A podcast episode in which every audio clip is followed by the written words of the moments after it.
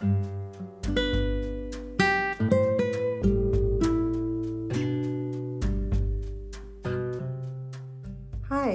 I am Dr. Beatriz de Santiago. I am an immigrant from Mexico. I was born in Torreon, a city in the northern part of Mexico called the city that defeated the desert. I was born in a family of 11 children. I was the number 10, the perfect daughter and the perfect sister. I am a lifelong learner. I am resilient, dedicated, and I beat the odds. I also was the forgotten child. My younger brother Puri was my best friend. We played together while our siblings were at school. When I was five years old, we were playing outside of the house and a dog chased us. The dog tripped Puri. His body and eyes were twisting. I did not know what had happened. I got scared. Some of the neighbors ran to him and some went to get my mom. That was the last day we played together. They took my brother to the hospital. From that day on, he was gone for months. The doctor diagnosed them with epilepsy. I was not allowed to enter the hospital where he was, but one day, one of my sisters took me to the hospital.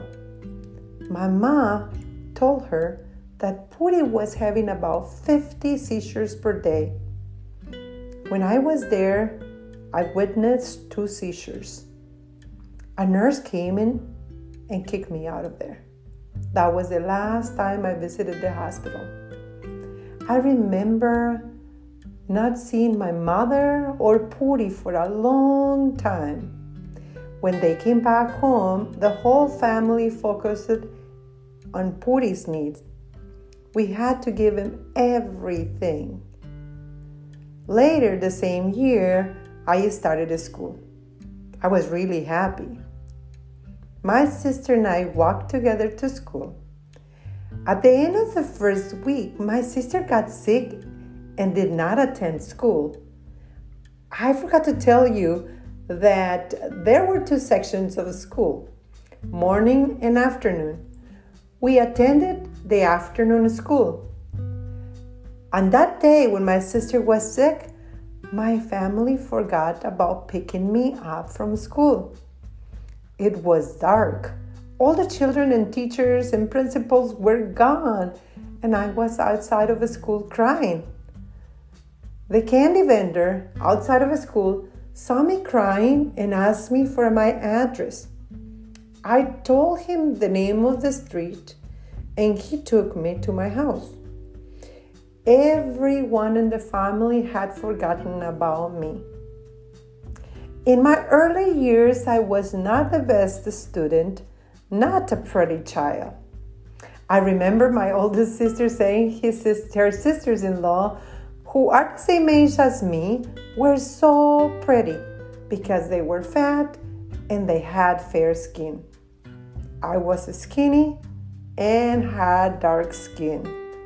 My mother did not want me to play outside. She said I was already dark and I would never marry if I got darker.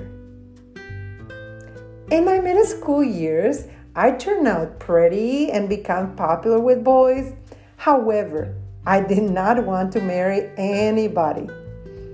I became involved in poetry, speech, and sports competitions. None in my family attended my sports or academic events. I decided to study and get good grades. Also, I dreamed of being a flight attendant to travel around the world. I kept my studies. After completing my middle school, I wanted to attend a public high school, but my father won't let me go to that school. I went to the school of his choice. I was a very good student and I was involved in many activities in school. One day, my physics teacher asked me to help, it, help him grade papers, but all he wanted it was to make advance, advances with me. So I got really mad and left his place. he failed me in class. That was the only class I failed in my entire schooling. After high school, my father asked me why I wanted to study if I was pretty and I would find a husband. He did not understand me. I decided to attend a university, but again, my father did not allow me to attend law school because it was a career for men. I entered the business faculty and I graduated with honors. Before my graduation, I met a I, I met a guy. He became my boyfriend. He didn't want me to study. He was rich and he was against my study. I did what I wanted to do and continue with my studies. My father passed away before I graduated, but I know he was very proud of me, particularly when I tutored some of my friends at home. After completing my bachelor's degree, I decided to pursue a master's degree. I moved to Monterrey, Mexico. At that time, girls were supposed to stay at home with their family until they got married. I was living alone, and many guys felt they could knock on my door at any time. It was really hard to chase away all those men.